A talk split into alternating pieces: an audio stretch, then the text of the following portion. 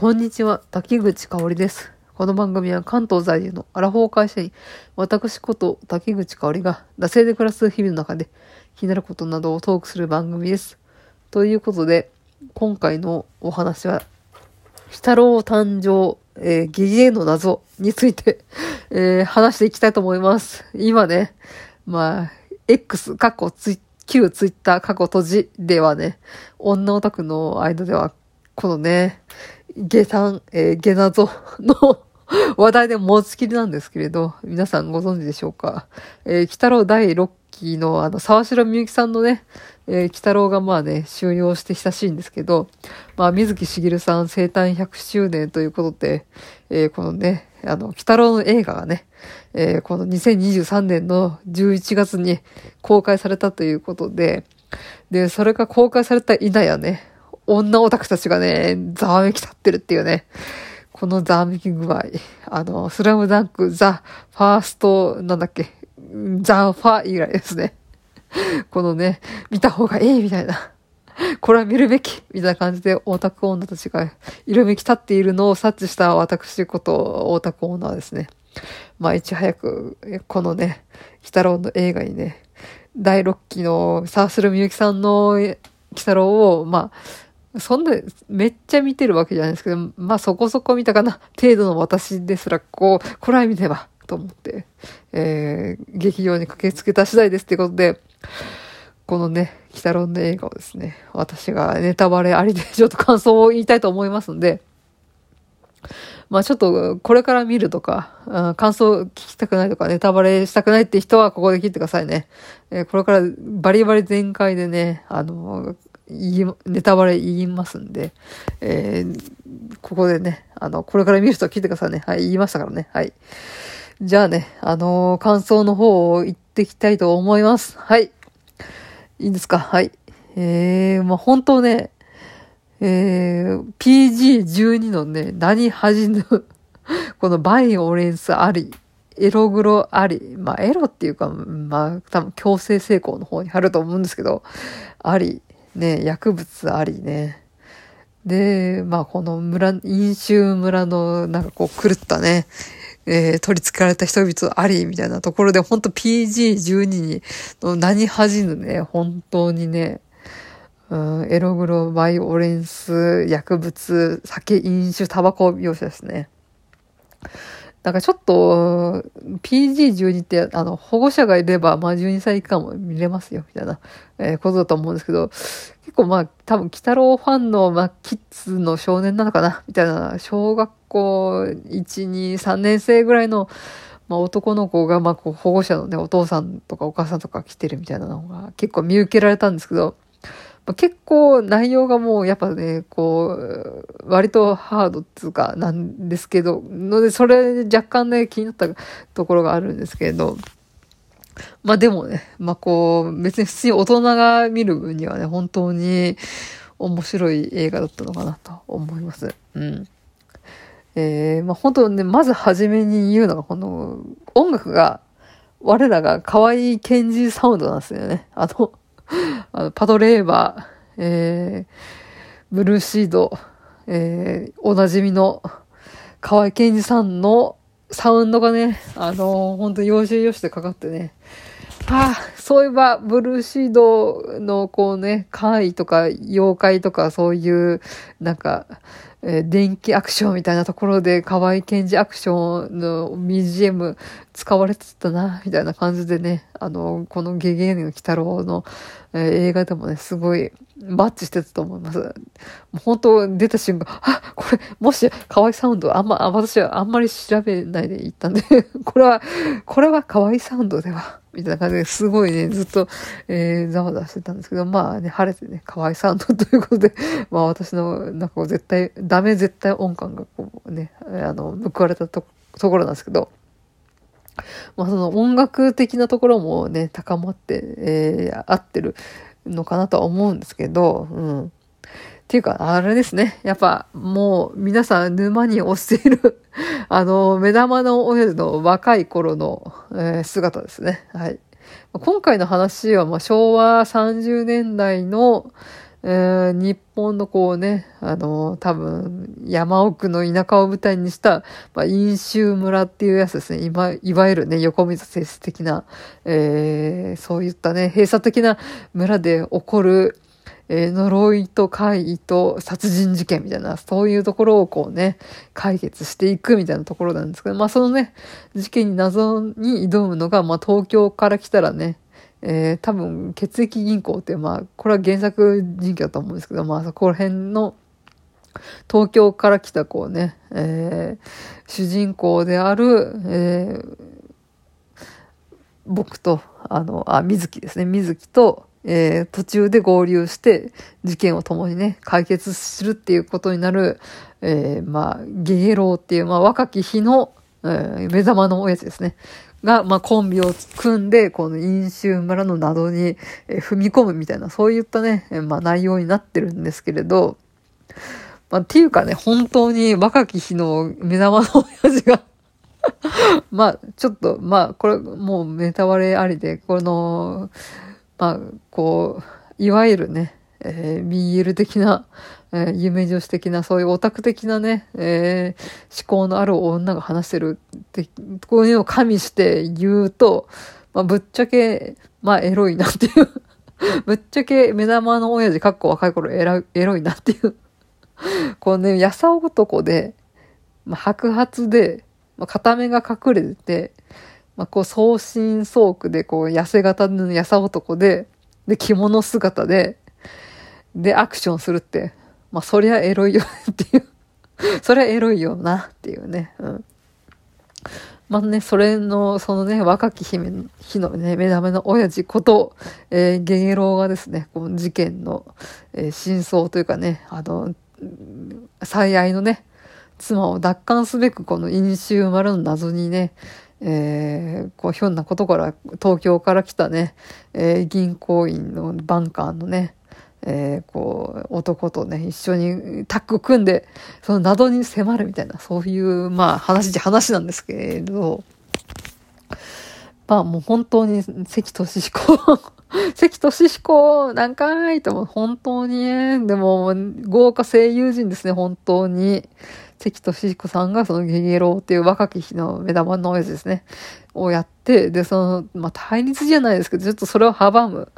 えー、呪術師みたいな感じで、糸目のね、えー、石田明が立ちはだからみたいなシーンがあって、これはオタク女が考えた妄想のアニメかな、みたいなことで思ったりもした次第なわけなんですけれど、本当にね、石田明 VS 関俊彦を見れただけで本当にね、本会かなと思います。この、インシエのね、あの、90年代生産、青春オタみたいな、ゼロスといえば石田明、石田明といえばゼロス。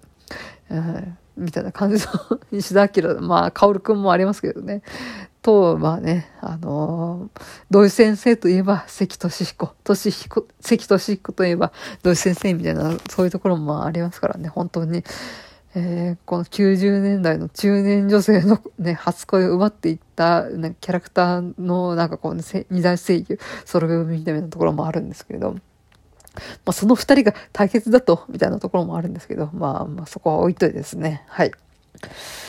まあ、でもアクションシーンも本当にね、あのー、手が込んでて、あのー、細やかでね、えー、見応えがありました。ま、うんと、やっぱ、鬼太郎ってアクションって、こう、髪の毛針とか、あの、霊毛ちゃんちゃんこみたいなとか、あと、リモートゲタみたいな感じで結構、まあ、繰り出していくと思うんですけど、あこのね、あの、目玉の親父の若き日の姿っていうのは、基本、えー、下駄ぐらいしかあんまりなんかこう、能力がなくですね。そこで、まあ、こう、ある武器で戦っていくみたいなところがあるんですけれど、まあ、そこのね、えー、もう、ちょっと限られた、えー、技術で戦っていくみたいなところもありますし、だけど、まあね、割とこう結構腕力がこう強いみたいなところがあるんで、まあそこでね、ガチンコバトルみたいなところがあるんですけれど、まあそこも、うん、なんかこう舞台掃除みたいなところも相まって、すごいね、えー、予算も結構潤沢だったのかなと思うぐらい、あのー、本当にね、アクションシーンもね、かっこよかったですよ。うん。で、結構長かったですね。えー、で、やっぱあの、この着物ですからね、こう、はだけて、こう、えー、太ももがあらわにみたいなところもあるので、まあそういった、なんかこう、えー、サービス的な、えー、シーンもあるのかなと思います。ということで、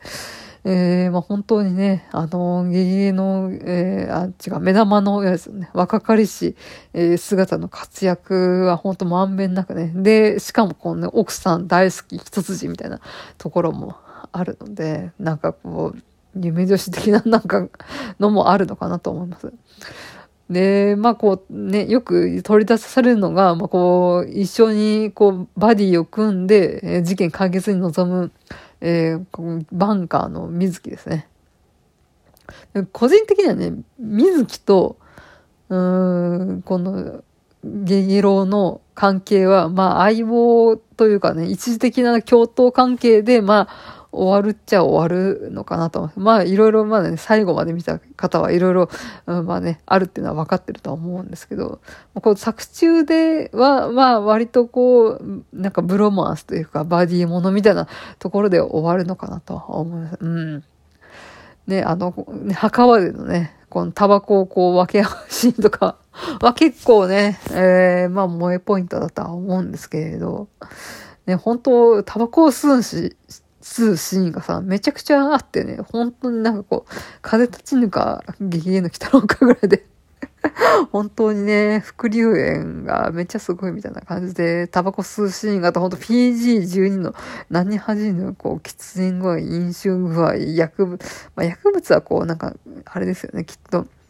筋力増強みたいな方なんで、こう快感みたいな、そのラリッチャーみたいなことではないと思うんですけど、まあそれ薬物シーンみたいなところもありつつ、まあ、まあ、近親相関もありつつで、まあ、本当にね、PG、ああ、これ PG12 や、みたいな、本当になんかこう首が飛んだり、ね、心臓にぐさって杭が刺さったりとか、もう目玉がこうね、ブシュってで、ね、こう血に、はあみたいなとかあったの。本当グログバイオレンスみたいなところはこと書かないんですけど、本当にね、うん、本当 PG10 だなと思いつつ見てたわけなんですけれど、うん。まあでもね、あの最後のね、あの、トキヤくんのシーンではちょっとね、うるっと来たりとかしましたね。やっぱあの、この戦争のね、昭和33年っていうことで、まあ、水木しげる先生がこう、戦争体験者という、えー、ことでね、まあ、あの、戦地に、実際赴いて、まあ、この南方ですよね。えー、そこで、まあ、戦地をくぐり抜けて、まあ、この片腕を失って、も、あの、漫画を描き続けたっていう、まあそういう先生なのでね、あの、まあそう戦争の記憶がこう鮮明に書かれるみたいなところもあるし、で、えー、このね、昭和の戦時中、戦後、えー、で、えー、現在、あの、まあ、みたいなところも、書かれるっていうね、その大人の干渉に耐える、うん、そういったね、時代の移り変わりだけど変わるもの変わらないものみたいな。で、この現代に生きる人間の功罪みたいなところも書かれるんで、本当にね、大人の干渉にも耐えうる、えー、作品なのかなとは思います。うん。なんかこう、理想を語る水木で、まあ、あの、今もね、あの、その、語った理想は実現しなかったみたいなところを語るのも本当にね、なんかこうグッと起きて、今中年になったからこそかなと思います。本当になんか、まあ、やっぱゲゲゲの鬼太郎って、まあ、小学生ぐらいのね、あの、少年少女がターゲットの、まあ、作品だとは思いますんで、まあ、その人、その子たちに向けて、うんなんかこう、大人が残すメッセージみたいなところもあるし、っていうね、そういった、まあ、大人も子供も、えー、鑑賞に耐えうる、そういった作品なのかなとは、やっぱ、まあ、思いますね。まあ、いろいろここまでつらつら語ってきましたけど、まあ、やっぱこ、心残りというか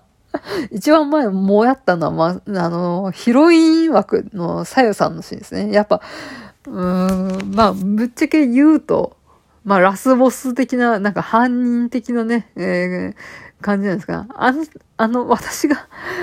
こんなことにならなければ、こんなことを引き起こされたのにって言って、まあ、コナン君の最後らへんでこう、泣き崩れて、なんかこう、供述、なんかこう、自分が犯人だったっていう風に、まあ、言うキャラだとは思うんですけど、まあ、最後にね、救われたのも、まあ、トッキヤ君だったんで、で、さよさんは、もうこうね、あの、胸骨の、なんかこう、ボスみたいな感じになって、えー、まあ、こう、成敗されるみたいな感じで、まあ、えー、こう、存在が消えてて、涙ながらにね、あ消えてったわけなんですけど、もう本当、さよさん、報われねえな、と思って、この飲酒村にね、囚われてね、あのー、ね、この意図せず、こう、ね、自分の祖父である、えー、当主にね、えー、体の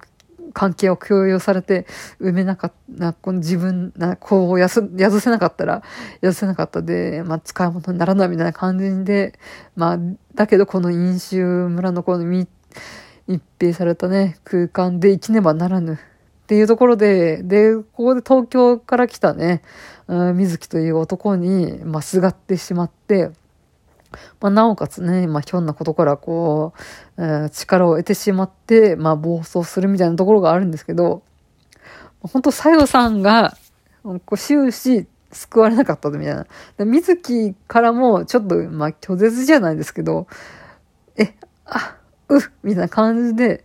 うーん、ちょっとね、まあ、最後もね、救ってあげることはできなかった対象なのが、やっぱさよさんのかなと思って、はぁっていう、はぁっていう、さゆさん救われてね、みたいな、救わ、救われてないですね。私がまだ一回しか見てないから、なんかそういったシーンをね、あの、確認してないからあれなのかな。え、救われたの？わかんないですけど。まあ本当に、あ、はじゃねえよみたいな感じで、こうさよさんの、なんかこう、救われるシーンが、こう、トッキャ君と同等ぐらいの、あれで、えー、書かれてたら、あ結構ね、あ私の魂は浄化されたのかな、みたいな。あの、あとはね、こう、水木が、こう、さゆさんがこう、消えゆく、青い炎になって、こう、ね、えー、消滅するみたいなシーンあったじゃないですか。まあ、そこでね、水木がこう、ギュッとね、うん、抱きしめてやるみたいなところがあったら多分、なんかちょっと救われたのかなと思うんですけど、まあそういうシーンもなく、最後に救済される、まあ、トキヤ君が。まあ、トキヤ君もね、本当に何も悪いこと全くしてないのに、本当にね、その家に生まれたからってだけで、なんかこう、運命のあれに翻弄されるみたいな 役で、ほん、うん、かわいそうな役だとは思うんですけど、本当個人的にほトキヤ君とさよさんを、えー、救ってほしかったな、みたいな感じで思いましたね。はい。まあ、そういう感じですね。まあ、ゲーゲーの謎は こんな感じで、本当に、えー、私は、あの、目玉の親父の若い頃にちょっとクラッときかけたけど、まあ、やっぱりあの、人の夫で、まあね、この嫁のことを一途に思うっていうのもあるので、まあちょっと夢女子的なのは そこまでなかったのかなと思いました。はい。で本当ね、あの、いい作品で、まあ結構グロいシーンとか、バイオレンス描写みたいなところもあって、